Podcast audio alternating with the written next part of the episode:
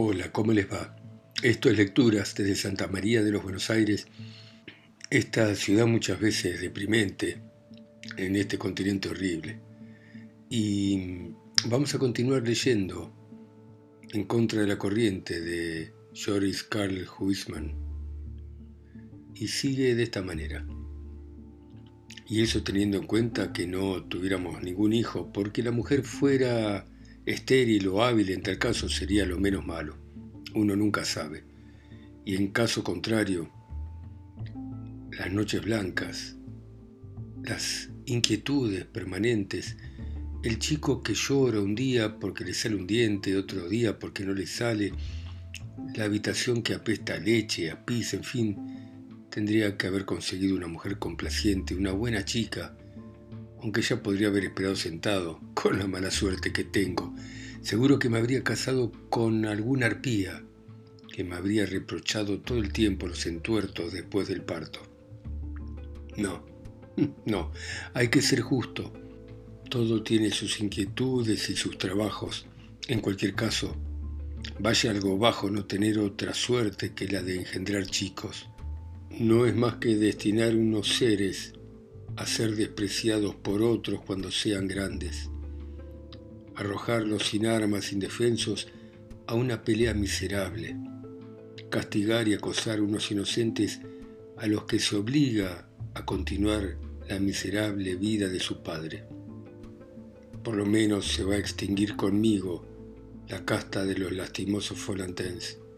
Y así, consolándose, Folanten bebía sin quejarse tras el baño el agua sucia que era su caldo y desgarraba con los dientes la húmeda porquería que era su carne. Mal que bien se acabó el invierno y la vida se hizo un poco más suave. Terminada la intimidad obligada del hogar, Forantén dejó de añorar las blandas somnolencias junto al fuego y volvió a pasear. Los árboles empezaban a llenarse con pequeñas hojas amarillas. El Sena reflejaba destellos azules algodonados del cielo y corría en placas blancas y azules que rompían con espuma los bateaux El aspecto del entorno había mejorado. Los inmensos decorados que eran el pabellón de flores y la eterna fachada del Louvre el uno, las líneas de casas que llegaban hasta el palais del instituto el otro habían sido restaurados y se diría que los habían pintado y al fondo, otra vez tendido, se recortaba en un azul marino enteramente nuevo las torres cónicas del Palacio de Justicia, la aguja de la Saint-Chapelle, las torres y la barrena del chapitel de Notre Dame. A Folanten le gustaba aquella parte, la que estaba entre la Rue de Bac y la Rue Dauphine. Elegía un cigarro de un lugar donde vendían tabaco que había cerca de la Rue de Bonn y vagaba pasitos un día hacia la izquierda, hurgando en los cajones de los puesteros otro día hacia la derecha, mirando los libros de las tiendas colocados al aire libre. La mayor parte de los libros que se ofrecían en los puestos eran restos de bibliotecas, libros sin valor, novelas nacidas muertas, con mujeres del gran mundo, en las que se narraban con un lenguaje de portero amores trágicos, asesinatos, duelos, suicidios. Otras defendían tesis, donde se atribuían los vicios a la gente con título de nobleza y todas las virtudes a la gente del pueblo. Otras tenían un propósito religioso, la aprobación de tal o cual monseñor, y diluían agua bendita en el musílago de una prosa que apestaba. Todas aquellas novelas eran obras de idiotas, y Folanten las pasaba de largo para detenerse solo ante los libros de versos que lo alegraban un poco. Estos estaban en mejor estado, menos sucios, mejor conservados porque nadie los abría. A Folanten le embargaba una compasión por esos poemas abandonados, y había tantos, tantos. Los había muy viejos de la época en que Malecader hizo la entrada en la literatura, o jóvenes salidos de la escuela de Víctor Hugo que cantaban dulzuras de bosques sombríos, encantos divinos de una persona que en la vida real probablemente había sido una prostituta, y todos habrían sido leídos en grupos de amigos y aquellos pobres escritores se habrían regocijado con eso. Dios mío, no buscaban éxito, ninguna venta millonaria, tan solo algún muy bueno por parte de algún espíritu noble, de alguna persona culta, pero nada de eso había ocurrido, ni siquiera un poco de estima. Quizá aquí o allá una alabanza sin sustancia en alguna publicación, una ridícula carta del gran maestro conservada, y eso había sido todo. Lo más triste, pensaba Folanten, es que esos desgraciados podrían con toda justicia condenar al público, porque no existe la justicia literaria. Sus versos no son mejores ni peores que los que se venden y llevan a sus autores a la gloria. Fantaseando de esta manera, Folanten encendía de nuevo su cigarro, reconocía a los libreros que, charlatanes y quemados por el sol, estaban por allí cerca de sus puestos. Reconocía también a los fanáticos de los libros de la última primavera. Todos le parecían simpáticos. Se los imaginaba bondadosos, maníacos, buenas personas tranquilas, iban por la vida sin hacer demasiado ruido y los envidiaba, los envidiaba. Yo podría haber sido como ellos, pensaba, y en realidad había intentado imitarlos y convertirse también en un fanático. Había consultado catálogos, publicaciones especializadas, había hojeado diccionarios, pero no había descubierto ninguna pieza que lo conmoviera realmente, y por otra parte intuía que su posición no iba a llenar el hueco de cansancio que se iba ahondando lentamente en toda su persona. El gusto por los libros era algo que no se aprendía, y además aparte de las ediciones agotadas que su poca posibilidad le permitía comprar, tampoco había muchos libros que Folanten quisiera. No le gustaban las novelas de capa y espada, no le gustaban las novelas de aventura, abominaba a los Cherbulier y a los Felué, solo le interesaban las cosas de la vida real, y así su biblioteca se limitaba a unos 40 volúmenes en total que se sabía de memoria. Y tampoco era la falta de libros para leer uno de los motivos de su enojo. Había intentado inútilmente hallar algún interés en la historia, pero todas esas complicadas explicaciones para cosas simples no lo habían cautivado ni convencido. Hurgaba vagamente en esos cajones sin esperar encontrar un libro que agregara los suyos, pero el paseo lo distraía. Después, cuando se cansaba de sacarle el polvo a los libros, se asomaba al río por las barandas y se complacía mirando los barcos de los cascos calafateados, las cabinas pintadas de color verde y el gran mástil sobre el puente. Se quedaba ahí encantado mirando a la mujer que cocinaba en una sartén de hierro al aire libre en la cubierta, el perro eterno, blanco y negro, corriendo arriba abajo con la cola levantada, los niños rubios sentados cerca del timón con el pelo delante de los ojos y los dedos metidos en la boca. Debe ser divertido vivir así, pensaba, sonriendo a su pesar ante esa envidia tonta, y hasta sentía simpatía por los pescadores de caña inmóviles como cebollas plantadas separadas cada uno del otro por sus cajas con cebo. Aquellas tardes se sentía más vital, mejor dispuesto. Miraba el reloj y si le quedaba algún tiempo antes de la cena, atravesaba la calle y seguía por la otra vereda, la opuesta a la que acababa de dejar, y hacía el camino inverso, a lo largo ahora, del frente de las casas. Vagaba sin dejar de tocar los libros ordenados con los lomos vistos en los mostradores al aire libre de las tiendas.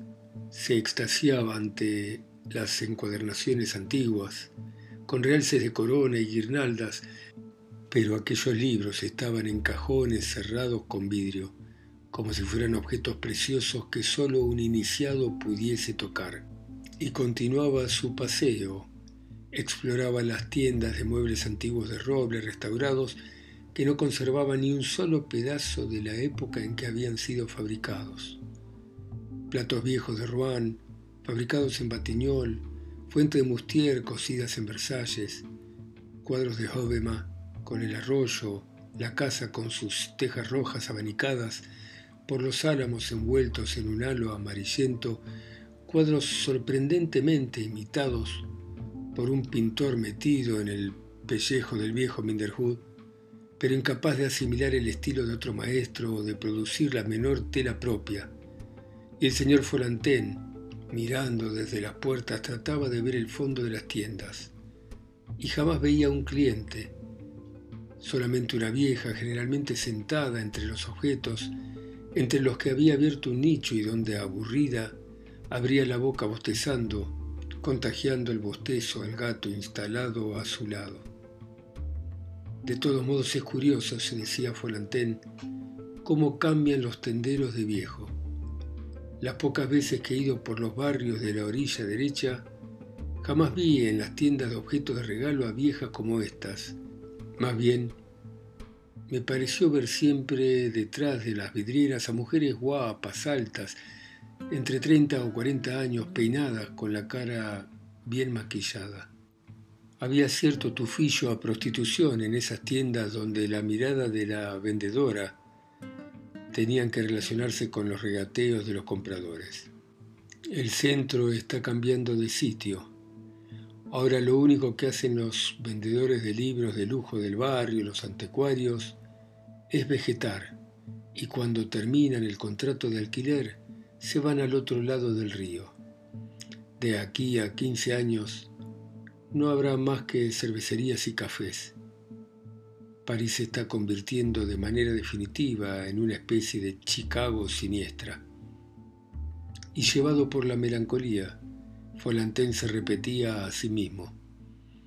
Vamos a aprovechar el tiempo que nos queda antes de la invasión definitiva de lo espantosamente ordinario del nuevo mundo y seguía con sus paseos deteniéndose ante las tiendas de láminas que tenían estampas del siglo XVIII, aunque en el fondo los grabados de aquella época y los grabados de media tinta inglesa que estaban al lado en la mayor parte de los expositores no le inspiraban el menor sentimiento, y extrañaba las estampas de interiores flamencos, que ahora estaban relegadas a carpetas como consecuencia de la locura de los coleccionistas por la escuela francesa.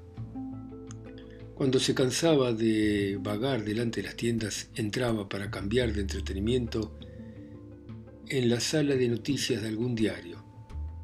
Era una sala adornada con pinturas y dibujos de italianas, recién nacidos en brazos de sus madres, pajes de la Edad Media con una mandolina, o sea, una serie destinada al adorno se daba la vuelta y pasaba por delante, prefiriendo mirar las fotografías de generales, actrices o asesinos, es decir, de gente que por un crimen, una matanza o un escándalo estaban en boca de todo el mundo durante una semana.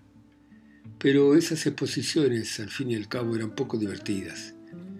Y Folantén salía de la Rue de Bonn, donde encontraba más admirable el apetito de los cocheros sentados a las mesas de las tabernas que de alguna manera le contagiaba el hambre. Aquellos platos enormes sobre camas de repollo, aquellos estofados con batatas, aquellos triángulos de queso brie y los vasos llenos le despertaban el hambre.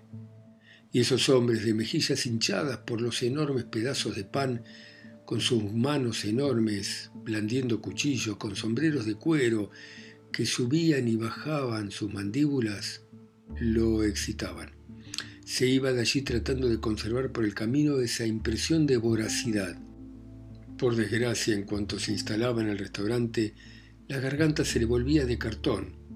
Desconsolado miraba la carne y se preguntaba ¿para qué le serviría el palo de cuasia que tenía en la oficina macerándose en una garrafa? A pesar de todo, Aquel paseo le servía para apartar ideas negras y así dejó pasar el verano vagabundeando junto al Sena antes de la cena para sentarse después en la puerta de algún café. Allí fumaba tomando un poco el aire fresco y aunque la cerveza de Viena le producía más bien asco, se bebía dos pintas porque tenía pocas ganas de irse a la cama. Todos los días de aquel tiempo resultaban menos pesados. Dormitaba en el despacho en mangas de camisa mientras confusamente oía las historias de su compañero. Se despertaba y se abanicaba con un calendario, trabajaba lo menos posible imaginándose algún paseo. El fastidio invernal de tener que dejar el despacho caliente para ir a la calle, cenar con los pies mojados y volver a su casa helada ya no lo tenía. Al contrario, sentía alivio cuando escapaba de aquel cuarto que tenía esa peste a polvo y a cerrado que desprenden las carpetas, los tarros de tinta y los legajos. Además, su casa estaba más confortable.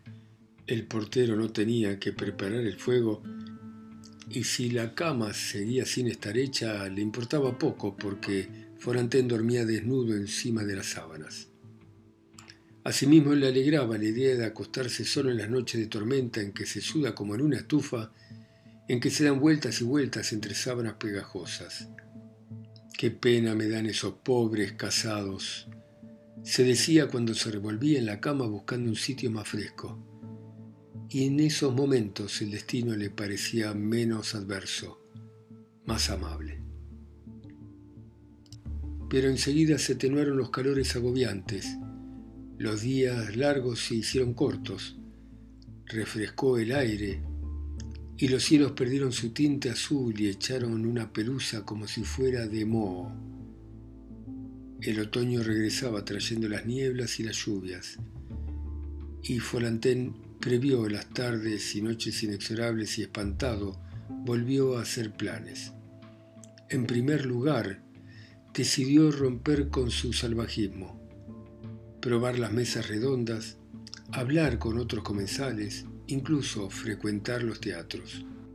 Sus deseos se cumplieron. Un día a la puerta de su despacho encontró un señor que conocía.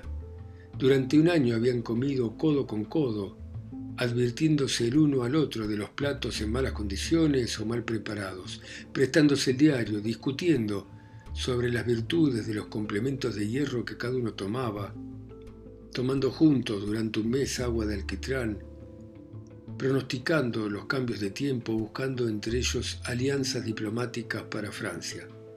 Sus relaciones habían limitado a eso, y una vez en la calle se daban un apretón de manos y cada uno se iba por su lado, y sin embargo, la ausencia de este hombre había apenado a Folantén. Le gustó mucho verlo. Hombre, el señor Martinet, dijo, ¿cómo está usted? Bueno, bueno, señor Folantén, ¿cómo le ha ido todo este tiempo en que no nos hemos visto? es usted un despegado, contestó Folantén. ¿Qué demonios ha sido de su vida? E intercambiaron confidencias. Martinet era ahora asiduo de una mesa redonda e hizo un elogio de la misma. De 100 a 110 francos al mes.